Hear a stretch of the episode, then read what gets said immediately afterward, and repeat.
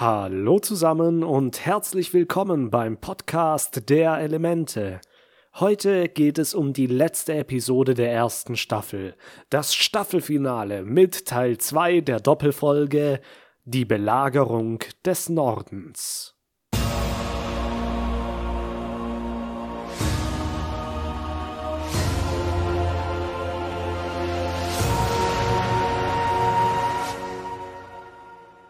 Die Sonne ist wieder aufgegangen und das Bombardement auf den nördlichen Wasserstamm geht weiter. Im Garten, wo wir unsere Freunde letzte Folge noch verlassen haben, ist Katara am Boden zerstört, dass sie Aang nicht beschützen konnte. Sokka sagt, dass sie ihn wiederfinden müssen. Suko kann noch nicht weit sein. Momo bleibt im Garten, falls Aang doch noch alleine zurückkommt. Die anderen fliegen mit Appa in die Eiswüste hinter der Stadt, in der immer noch der Sturm tobt, während es in der Stadt schönes Wetter hat. Wie auch immer das gehen soll. Suko hinterlässt eine tiefe Spur im Schnee und kämpft sich tapfer durch den Wind. Ich frage mich, wohin genau er geht. Wenn er zurück zum Schiff und seinem Onkel will, geht er genau in die falsche Richtung, nämlich immer weiter Richtung Norden. Vielleicht will er es sich aber auch extra schwer machen und geht extra weit von der Stadt weg, um danach wieder eine Schleife nach Süden zu machen und dann wieder an die Küste heranzukommen. Wie auch immer sein Plan ist, Aang ist weiterhin in der Geisterwelt und wir werfen mal einen Blick hinein in diese Ebenen. Aang erwacht unter einem Bogen, der ein genaues Gegenstück zu dem Bogen im Garten ist. Er ist in einem Sumpf und unweit von ihm meditiert ein Affe. Äh, naja, hier in der Geisterwelt ist so ziemlich alles möglich, also bereitet euch darauf vor, dass es hier immer und ständig zu eigenartigen und unzusammenhängenden Ereignissen kommt. Aang geht zu dem Affen und fragt ihn nach dem Geist des Meeres und des Mondes. Der Affe versucht aber sehr unhöflich, ihn zu ignorieren und sagt immer lauter sein meditatives Om. Zufällig fliegt aber ein Licht vorbei und der Affe meint, er soll dem doch folgen. Das war scheinbar aber nur ein Vorwand, um wieder alleine zu sein. Er genießt die erneute Einsamkeit und meditiert weiter. Aang verfolgt das Glühwürmchen, springt auf einen Baum und fängt es auch, aber der Ast des Baumes verschwindet unter ihm und er fällt ins Wasser. Das Glühwürmchen entkommt und in Aangs Reflexion im Wasser unter ihm erscheint auf einmal Roku. Glück gehabt, würde ich sagen, denn es hätte auch sonst jeder andere böswillige Geist gewesen sein können, der Aang, ähnlich wie der Affe, auf den falschen Weg hätte schicken können. Suko ist währenddessen wieder in Schwierigkeiten, denn der Boden unter ihm bricht ein und er rennt mit Aang auf dem Rücken, um der Katastrophe gerade so zu entkommen. Durch den starken Schneefall hat sich wahrscheinlich ein Hohlraum unter dem Neuschnee gebildet und die Decke brach ein, als Suko sie betreten hatte. Zum Glück war er schnell genug und findet dann eine kleine Höhle, in der er Aang erstmal fesselt, um dann dieses Unwetter abzuwarten. In der Geisterwelt fragt Aang Roku nun über Meer und Mond aus. Er meint, er wüsste nicht, wo genau sie sind, aber er kennt einen Geist, der dazu das gewisse Know-how hat.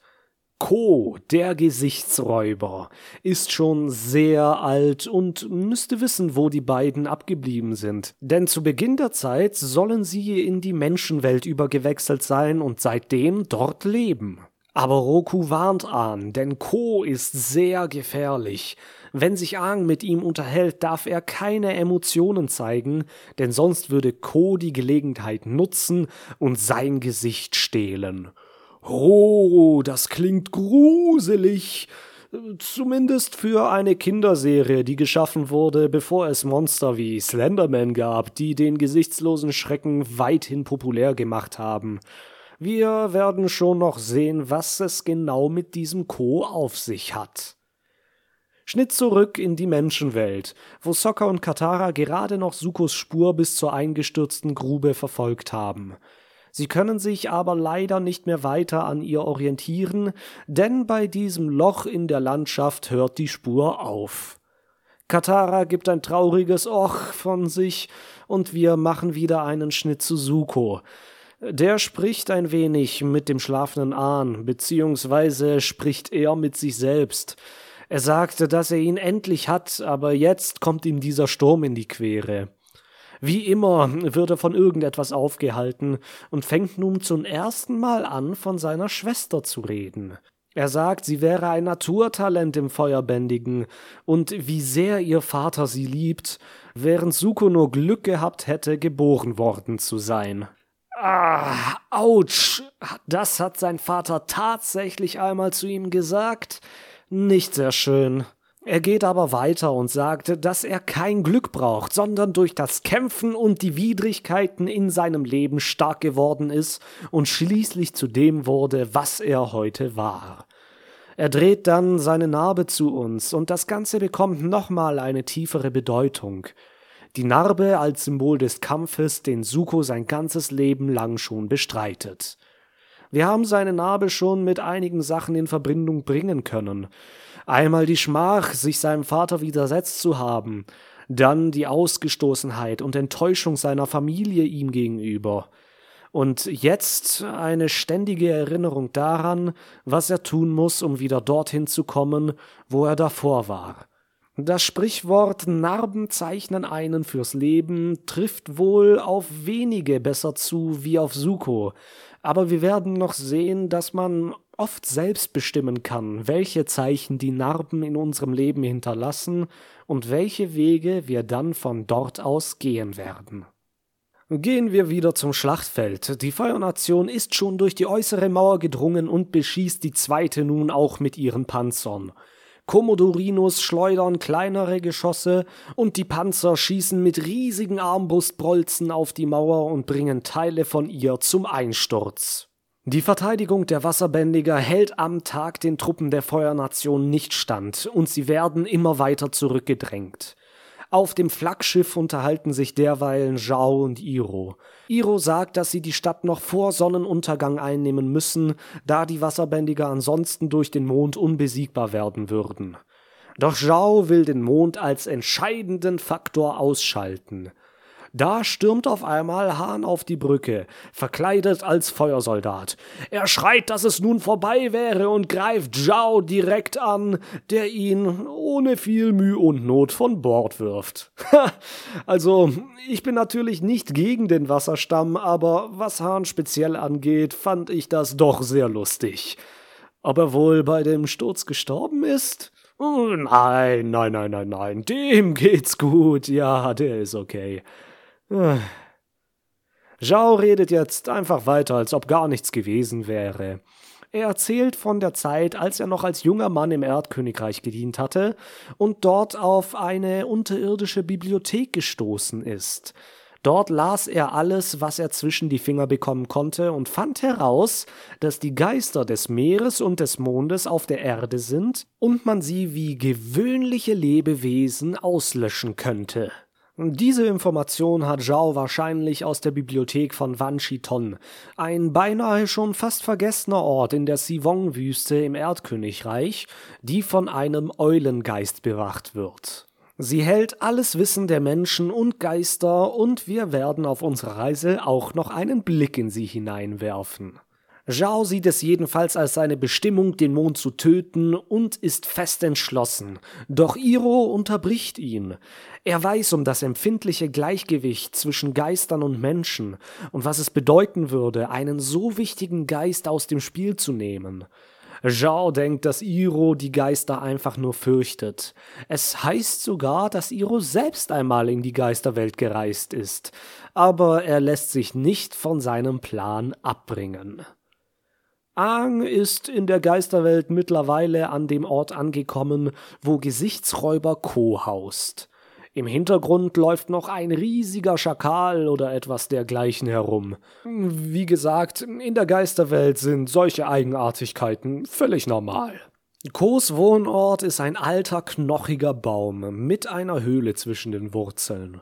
Aang ist angespannt und will reingehen, da wird er erneut von einem Affen abgelenkt. Aang ist direkt erleichtert, doch als das Tier sich zu ihm dreht, fehlt ihm das Gesicht.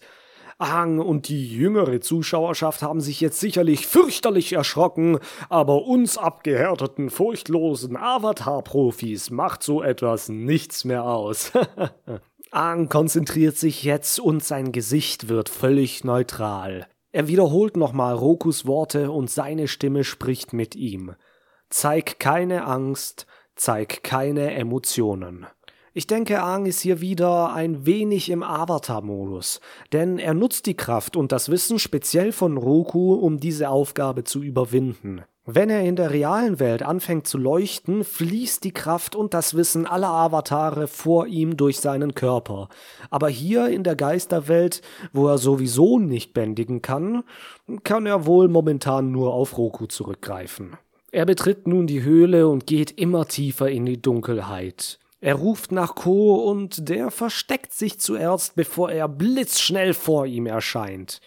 Ko sieht besonders eigenartig und widerlich aus. Er ist im Grunde genommen wie ein Hundertfüßler mit dem dicken Rumpf einer Raupe. Statt einem Kopf ist da aber ein Auge, das mit jedem Blinzeln ein anderes Gesicht zeigt. Diese Gesichter hat er alle gestohlen und trägt sie nun als seine eigenen. Ko versucht Aang ein wenig auszuspielen und ihn dazu zu bringen, eine Emotion zu zeigen, damit er sein Gesicht stehlen kann. Er wechselt die Gesichter von einem weiß geschminkten Theatermaske zu einem Mann mit einem Schnurrbart und dann sagt er, ein Avatar hätte versucht, ihn vor 800 oder 900 Jahren umzubringen. Ahn fragt, warum eine seiner Inkarnationen das tun wollte. Ko wechselt das Gesicht zu einer schönen Frau und sagt, es ging um jemanden, den er sehr geliebt hätte. Das hier ist das Gesicht von Umi, Umi war die Freundin von Avatar Kuruk, der Wasseravatar vor Aang. Als er und Umi sich vermählen wollten, lockte Ko sie in die Geisterwelt und stahl ihr Gesicht, weil er Kuruks Arroganz nicht ausstehen konnte. Kuruk ist darauf direkt in die Geisterwelt und wollte Ko töten, aber er hat dann begriffen, dass, wenn er Ko tötet, auch das einzige Andenken an Umi mit ihm sterben wird. Deswegen hat er Ko verschont. Eine kleine Ungereimtheit ist ja aber dennoch drin. Ko sagt, dass Kuruk ihn vor 800 bis 900 Jahren angegriffen hat. So lange ist Kuruk aber noch gar nicht her. Kuruk starb erst vor knapp 400 Jahren. Danach kamen Kiyoshi und Roku und jetzt Ahn, aber das scheint von der Zeit her nicht ganz zu passen. Was ist da also los? Nun, ich äh, denke, das hat damit zu tun, wie die Zeit in der Geisterwelt vergeht. Hier können Tage Stunden und Sekunden Jahre sein. Alles ist drunter und drüber, weshalb man Zeitangaben hier nicht sehr genau machen kann. Ich wiederhole es immer wieder gerne, in der Geisterwelt kann so ziemlich alles möglich sein. Ko ist, wie ich gesagt habe, schon sehr alt und ein ziemlich böser Geist. Hey Bai aus Episode 7 war zwar stinksauer, aber nur weil er verletzt war und wurde dann durch Ang besänftigt und gab seine Gefangenen wieder frei. Ko hingegen scheint es wirklich darauf angelegt zu haben, böse zu sein. Das hat auch einen gewissen Grund. In dem Comicband Die Suche wird seine Geschichte ein wenig ausgefüllt. Aang trifft auf Kos Mutter, die Mutter der Gesichter. Sie ist ein guter Geist, die jede Jahreszeit einem Menschen einen Wunsch gewährt. Als sie in die Welt kam, brachte sie Trennung und Identität und gab im übertragenen oder vielleicht auch im buchstäblichen Sinne jedem Lebewesen sein eigenes Gesicht und seine eigene Geschichte. Sie kann einem Menschen auch ein neues Gesicht und eine neue Identität geben. Also, wenn ihr einmal vom Daily flüchten müsst, weil ihr wieder irgendwelchen Kohlkopfhändlern das Leben schwer gemacht habt, wäre das die erste Adresse, die ich vorschlagen würde.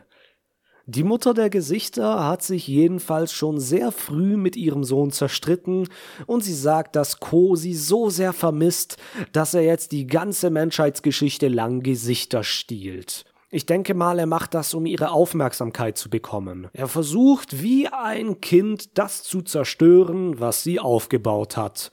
Sie gibt Gesichter, er nimmt sie. Aber Ko ist auch im Gegensatz zu vielen anderen Geistern den Menschen hilfreich. Äh, der Affe von vorhin hat noch nicht mal mit angesprochen, aber Ko gibt ihm immerhin die Chance auf Informationen über Wasser und Mond. Aber bis dahin muss sich Aang zuerst seinen gefährlichen Tricksereien stellen. Ko blinzelt und plötzlich ist das Gesicht des Affens, der zuvor noch vor dem Baum saß, da. Aang lässt sich aber nicht aus der Fassung bringen, und Ko sagt, er wäre nicht nachtragend, was den Anschlag durch Kuruk auf ihn angeht. Denn Aang kommt ja jetzt mit einem ganz neuen Gesicht zu ihm. Oh je, das klingt gar nicht gut. Aang schließt die Augen und muss sich sehr konzentrieren, nicht in Panik auszubrechen, so wie Ko ihn hier umschlingt und schon fast wie eine Boa einwickelt. In der realen Welt merkt man das auch. Suko sieht, wie Aang sich ein wenig bewegt und sagt dann mit einem Blick aus der Höhle in den Schneesturm, dass sie wohl eine Weile hier bleiben müssten. Katara, Sokka und Yui suchen währenddessen fleißig weiter. Katara macht sich nicht so große Sorgen, dass Suko Aang was antut, sondern eher, dass sie dem Wetter nicht gewachsen sind. Sokka ist seiner Rolle als Anführer aber treu und spricht allen den Mut zu, den sie jetzt brauchen. Er ist wild dazu entschlossen, Aang zu finden. Hier finde ich, hat Sokka auch eine gewisse Wandlung gemacht, wenn wir es mit dem Kind vergleichen, das sein Vater am Südpol zurückgelassen hat. Als Suko sein Dorf angegriffen hat, war er zwar auch wild entschlossen, doch es wirkte eher albern und etwas unsicher. Jetzt aber ist überhaupt nichts mehr davon übrig geblieben. Das Training am Südpol und seine Aufgabe, die Prinzessin zu beschützen, hat ihn wohl gut geformt. In der Geisterwelt umkreist Ko-Aang weiterhin. Der Avatar sagt dann, dass er Wasser und Mond sucht. Ko sagte, dass ihre Geisternamen Tui und La sind und dass ihre Beziehung zueinander wie ein Ziehen und Abstoßen beschrieben werden kann. Sie sind Gegensätze wie Licht und Dunkelheit, Tod und Leben oder Yin und Yang. Ko sagt auch, dass sie in Gefahr sind, weil es jemanden gibt, der sie umbringen will. Aang wird es dann auf einmal klar. Die beiden Käufische im Teich sind Mond und Wasser. Er war schon die ganze Zeit bei ihnen. Ihm entgleitet ein Lächeln, was fast sein Untergang gewesen wäre, aber Ko hat sich in dem Moment abgewendet und als er sich wieder zu ihm dreht, ist Angs Gesicht wieder neutral. Aang beendet das Gespräch abrupt und verlässt die Höhle. Ko lässt ihn auch ziehen und kehrt dann wieder in die Dunkelheit zurück. Draußen spricht Aang dann wieder zu Roku in seiner Reflexion im Wasser. Er muss schnell wieder zurück in die materielle Welt. Roku hat schon für Abhilfe gesorgt. Hinter ihm erscheint Heibai in seiner Panda-Form. Aang steigt auf seinen Rücken und sie reiten los. In der materiellen Welt ist es inzwischen wieder Abend geworden. Über den Tag konnte die Feuernation weiter in die Stadt vordringen und die Kämpfer des Wasserstamms immer weiter zurückdrängen. Doch dann geht der Mond auf und die Wasserbändiger kriegen ihre gesamte Kraft zurück.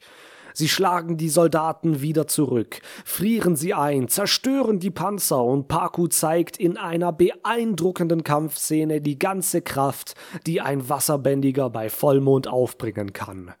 Die Feuerbändiger sind den Wasserstämmlern zu dieser Tageszeit vollkommen unterlegen. Aber auch Zhao ist jetzt an Land gegangen und hat eine Karte, die ihn direkt zu dem Geist des Mondes bringen soll. Er reitet mit ein paar anderen Soldaten auf Komodorinus und befindet sich noch am Rande der Schlacht. Äh, ich frage mich wirklich, wie er überhaupt durch die ganze Stadt kommen will. Obwohl, ich denke mal, in dem ganzen Trubel könnte ein erfahrener Soldat wie Zhao mit seiner Leibgarde gut durchschlüpfen. Hey Bai hat Aang inzwischen wieder zu dem Bogen gebracht, wo er zuerst aufgewacht ist. Er haucht ihn an und Aang verschwindet wieder aus der Geisterwelt. Der meditierende Affe, der Aang anfangs ignoriert hatte, freut sich leise, dass er wieder weg ist. Hey Bai kann sich diese Frechheit aber nicht gefallen lassen und brüllt ihn an, so dass der Affe vom Stein fliegt. Heibei hat dafür sogar seine Stinksauerform angenommen. ja, ja, geschieht dem arroganten Affen recht. Aang erscheint wieder im Garten, aber sein Körper ist nicht mehr da. Er fliegt dann wie eine Sternschnuppe über den Nachthimmel und direkt in die Höhle in seinen Körper. Katara bemerkt die Sternschnuppe und sie können so schlussendlich Aang und Suko finden. Aang bemerkt, dass er gefesselt ist, sieht dann Suko und pustet ihn erstmal weg. Er kriecht dann durch den Schnee, aber Suko kann ihn ganz einfach einholen. Er ist ja immerhin noch gefesselt. Doch dann kommt auch schon Appa angeflogen. Katara steigt ab und Suko fragt sie, ob sie eine Revanche braucht. Respekt, Suko, das nenne ich mal Commitment, einer Wasserbändigerin bei Vollmond in der Eiswüste entgegenzutreten. Das ist schon so mutig, dass es wieder leichtsinnig ist. Äh, Katara wehrt seine Attacke jedenfalls ganz einfach ab und mit einem einzigen Handgriff bändigt sie Suko in die Höhe und lässt ihn wieder fallen. Sokka schneidet Aang frei und sie wollen schon wegfliegen, aber Aang will Suko mitnehmen.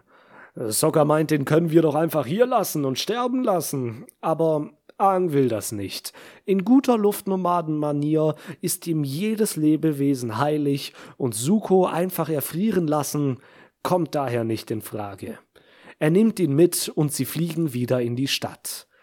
Aber sie sind schon zu lange weg. Im Garten schnappt sich Zhao den weißen Koi und steckt ihn in einen Sack. Der Mond wird rot und der ganze Nordpol wird in ein blutrotes Licht getaucht. Alle Wasserbändiger verlieren augenblicklich die Fähigkeit zu bändigen und die Soldaten der Feuermarine können ungehindert weiter in die Stadt vordringen. Yui und Aang werden auf Appa plötzlich ganz schwach und schwindelig.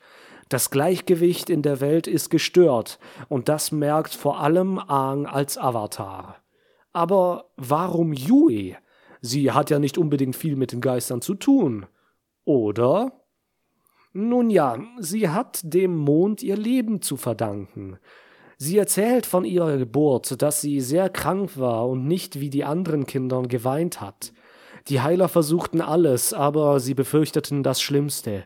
Yui würde sterben, bis ihr Vater Arnok den Geist des Mondes um Hilfe bat. Sie badeten Baby Yui im Teich, ihr Haar wurde weiß und sie begann zu weinen. Ihre Eltern wussten, dass sie damit wieder gesund ist und leben würde.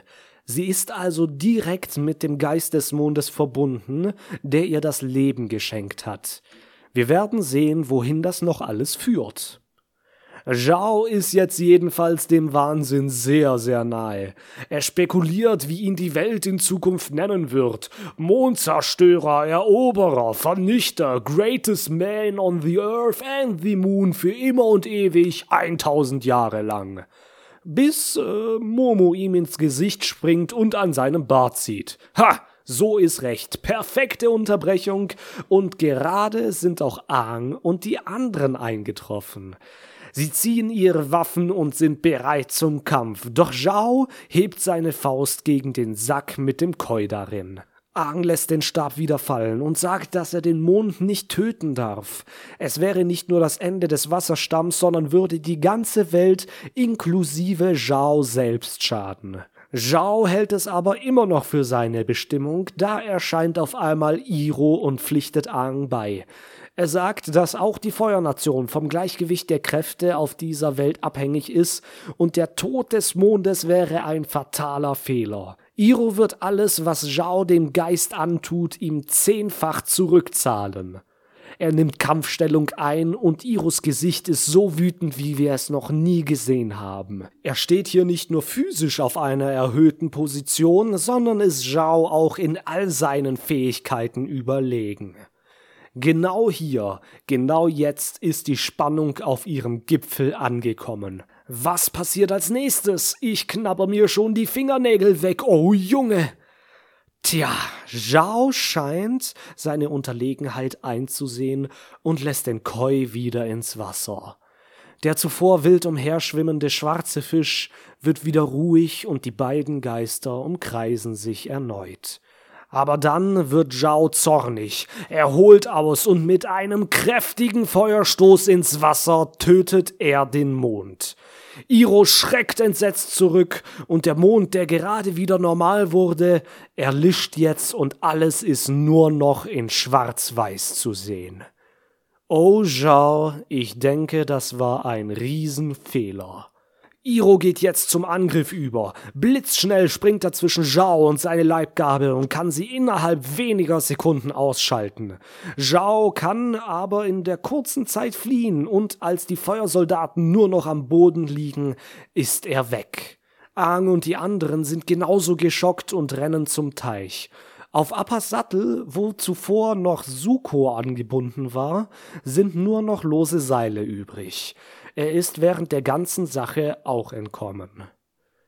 Iro nimmt den toten Fisch aus dem Wasser. Er hat eine große Wunde quer über seinem Körper. Yui beginnt zu weinen und lehnt sich an Zocker. Wer genau hinsieht, dem wird auffallen, dass sie von allen anderen noch Farbe in ihren Augen hat. Sie sind blau, während alle anderen in mondlosen Grau ihre Farbe verloren haben. Könnte das etwas mit ihrer Verbindung zum Mond zu tun haben? Wir kommen gleich dazu. Yue gibt die Hoffnung nun auf und sagt, dass alles vorbei ist. Aber Aang ist noch nicht so weit. Er kommt in den Avatar-Zustand und sagt, dass es noch nicht zu Ende ist. Er stellt sich in den Teich und der schwarze Fisch umkreist jetzt ihn anstatt den Mond. Sein Leuchten bringt wieder einige Farbe zurück und Tui beginnt nun auch zu leuchten. Aang wird in den Teich hineingezogen. Das Wasser in der Stadt strahlt nun auch wie der Avatar. Es bewegt sich und türmt sich auf zu einem gigantischen Riesen, der über die Stadt und allen Menschen ragt. In ihm befindet sich Ahn und seine Bewegungen sind die Bewegungen des Kolosses. Wow, purer Gänsehautmoment. Habt ihr auch immer dieses Gefühl, wenn ihr euch diese Szene anseht? Dieses, oh ja, jetzt fliegen richtig die Fetzen Gefühl? Ich denke, das kommt davon, dass die Situation, in der unsere Freunde hier stecken, völlig aussichtslos erscheint. Man denkt, dass man alles verloren hat, dass alles zu Ende ist und die Hoffnung zu allerletzt doch gestorben ist. Aber dann kommt Ahn mit seinem Leuchten und diese übertriebene Präsentation der Macht des Avatars reißt alles im letzten Moment wieder um. Dazu die Musik, das Blau im Gegensatz zum dem hoffnungslosen Schwarz-Weiß und die schiere Größe von dem Ding, das Ahn hier steuert, sorgt bei mir immer wieder für diese ganz besondere Gänsehaut. Solche Momente werden wir noch ein paar wenige Male in der Serie haben.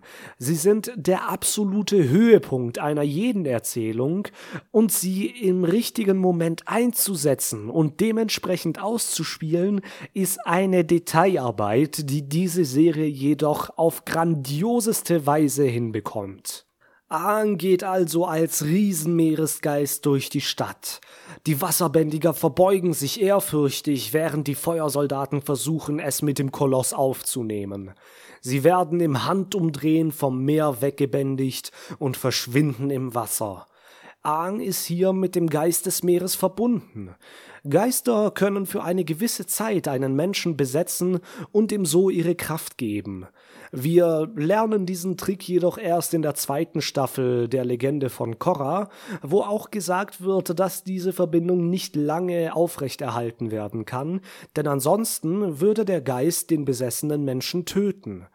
Im Falle des Avatars ist es aber so, dass der Geist Rava für immer mit seiner Seele vereint ist und deswegen auch immer wieder wiedergeboren wird. Rava ist noch so ein uralter Geist, deren Gegenstück der böse Vatu ist. Der erste Avatar, Wan, hat ihren Kampf damals unterbrochen und die Welt, wie soll's auch anders sein, an den Rande des Abgrunds gebracht, bis er mit der Hilfe von Rava Vatu für immer einsperren konnte. Ich denke mal, dass Aang sich hier auf eine ähnliche Weise mit dem Meer verbunden hat und daher so große Kräfte aufbringen kann. Wobei ich mir hier nicht ganz sicher bin, wer genau hier am Steuer sitzt. Ist es Aang oder der Geist des Meeres, der den Tod seines Gefährten rächen will? Hm, ich glaube, da kann jeder selbst ein wenig interpretieren. Zhao flüchtet derweilen so schnell er kann. Doch er wird von Suko aufgehalten. Zhao wusste bis jetzt nicht, dass er noch am Leben ist und ist daher etwas verwundert. Er sagt auch, warum er das Attentat auf ihn verübt hat, nämlich weil er wusste, dass Suko der blaue Geist ist und er den Avatar befreit hat. Sie beginnen zu kämpfen, während im Hintergrund der Geist des Meeres mit Aang bis an die äußerste Mauer fließt, wo sich die Schiffe der Feuermarine befinden. Suko schafft es, Zhao von einem Balkon zu stürzen und springt ihm hinterher. Wieder am Teich im Garten trauern Sokka, Yui, Iro und Katara um den Geist des Mondes. Iro fällt dann jedoch auf, dass Yui einmal von dem Mond berührt wurde. Ich weiß nicht, wie er das bemerkt hat, aber es könnte gut sein, dass ihm ihre leuchtend blauen Augen aufgefallen sind. Andererseits hat Iro ein starkes Gespür, was alles Spirituelle betrifft, und so könnte ich mir auch vorstellen, dass die farbigen Augen von Yui nur ein Hinweis für die Zuschauer sein sollen. Jedenfalls sagt Yui wieder, dass der Mond ihr das Leben geschenkt hat und so ein Stück Leben von ihm noch in ihr ist. Vielleicht kann sie es ihm zurückgeben. Sokka will das aber nicht zulassen. Ihr Vater sagte, er muss sie beschützen, und er hält sie an der Hand zurück. Aber wieder argumentiert Yuri mit ihren Pflichten als Prinzessin gegen ihn. Sie lässt ihn los und legt die Hände auf den Fisch. Ein Leuchten erscheint, Yui schließt die Augen und kippt um. Sokka fängt sie und merkt, dass sie tot ist. Er umarmt sie und beginnt zu weinen. Draußen vor den Mauern ziehen sich die Schiffe der Marine langsam wieder zurück. Der Koloss aus Aang und Geist des Meeres kommt und zerstört eins nach dem anderen, bis er sie alle mit einer riesigen Flutwelle weg vom Festland befördert. Er geht auf sie zu, und wir können Aangs wütenden Blick sehen, wie er bereit ist, die Schiffe jetzt vollends zu zerstören. Am Teich hält Sokka die leblose Yui immer noch in den Armen. Ihr Körper löst sich dann in Luft auf, und der Fisch in Iros Händen leuchtet noch einmal.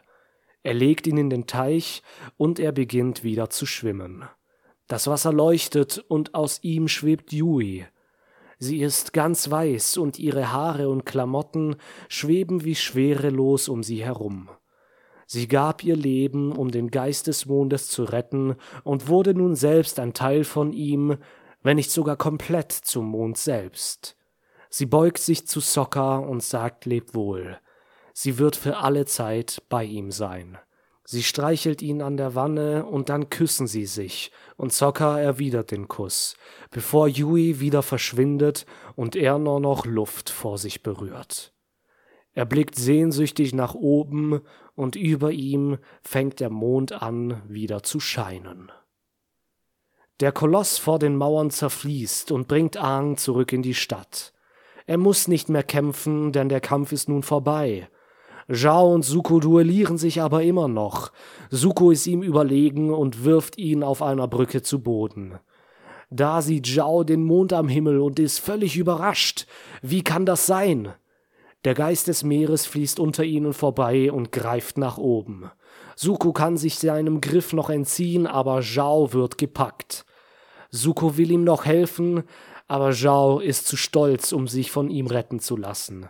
Er zieht seine Hand zurück und verschwindet, dieses Mal für immer, mit dem Geist des Meeres im Wasser. Ja, das ist es. Der Kampf ist vorbei, der Mond ist wieder lebendig und die Schlacht ist gewonnen. Aber für welchen Preis? Nun, Yue hat sich für ihren gesamten Stamm geopfert und nicht nur für ihren gesamten Stamm, sondern für die gesamte Welt und das Gleichgewicht auf ihr. Die Stadt liegt zwar in Trümmern, aber da alles aus Eis und Schnee ist, können die Wasserbändiger sicherlich die zerstörten Häuser schnell wieder aufbauen. Die Feuernation hat eine erneute Niederlage einstecken müssen, und ich glaube, Feuerlord Osei ist ziemlich sauer über Zhaos Versagen.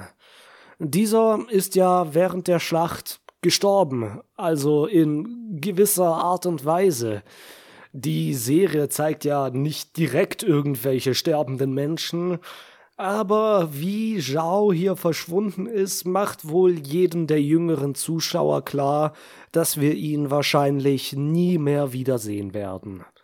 Sein Schicksal wird auch bis zur dritten Staffel der Legende von Korra ungewiss bleiben, doch da treffen wir Zhao tatsächlich wieder, und zwar als verrückten alten Mann in einem Nebel, der alle verlorenen Seelen beherbergt.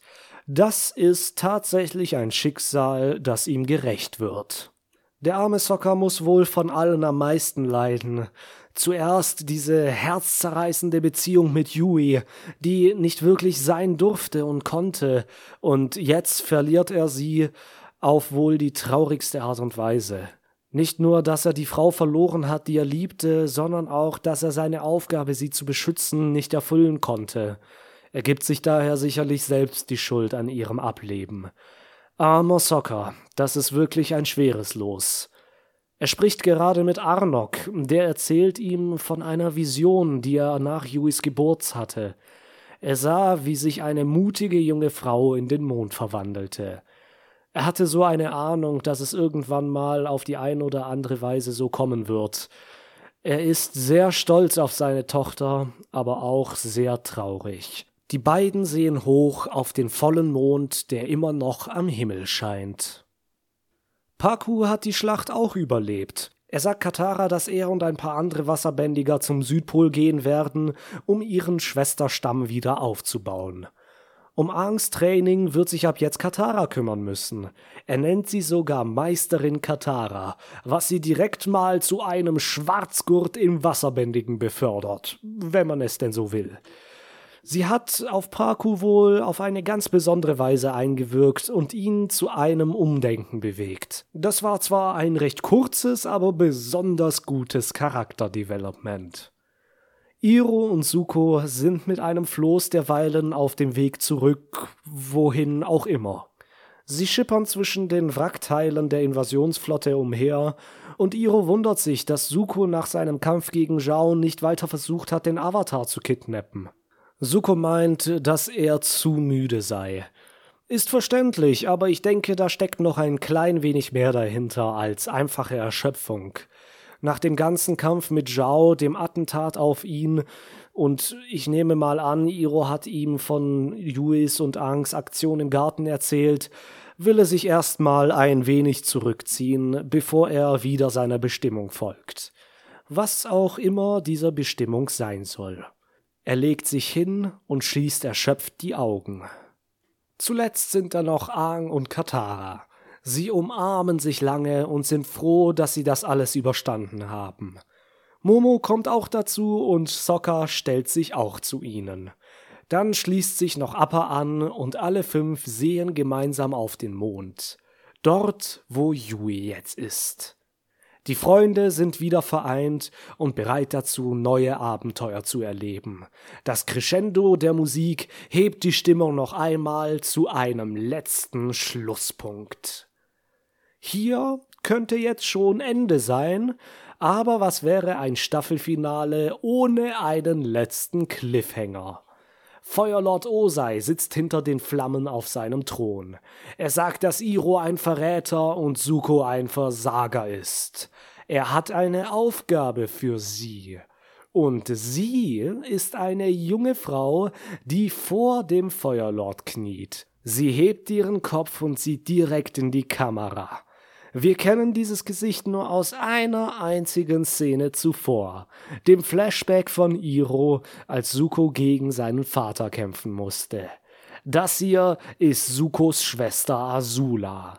Und sie ist der neue Feind, der neue Zhao, der in der zweiten Staffel unsere Freunde verfolgen wird. Und damit endet das erste Buch Wasser der Serie Avatar. Ho Junge, das war vielleicht mal eine Reise. Wir haben sehr viel gelernt. Den Wert von Freundschaft, wie wichtig das Gleichgewicht in der Welt ist und dass Bestimmung und Schicksal nicht immer ein vorgeschriebener Weg ist. Um das mal ganz grob zusammenzufassen. Ich freue mich schon tierisch darauf, die nächste Staffel anzugehen, denn da geht es um das Element Erde, das nächste Element im Zyklus des Avatars. Doch zuvor müssen wir uns noch einer Sache annehmen. Es geht um eine sehr unangenehme Sache, eine Sache, die nie hätte passieren dürfen. Dieser gottverdammte Film von M. Night Shyamalan.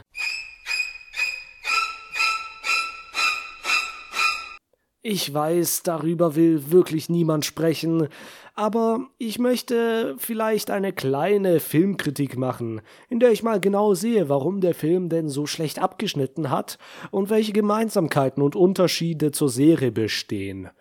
Da das ein ganzer Film ist, könnte ich mir vorstellen, dass ich für den nächsten Podcast vielleicht eine Woche länger brauche, aber ich werde euch bei Twitter, was das angeht, auf dem Laufenden halten. Bis dahin wünsche ich euch aber alles Gute und ich hoffe, dass ich euch auch in den nächsten beiden Staffeln wieder dabei haben kann beim Podcast der Elemente. Vielen Dank fürs Zuhören. Bis denne.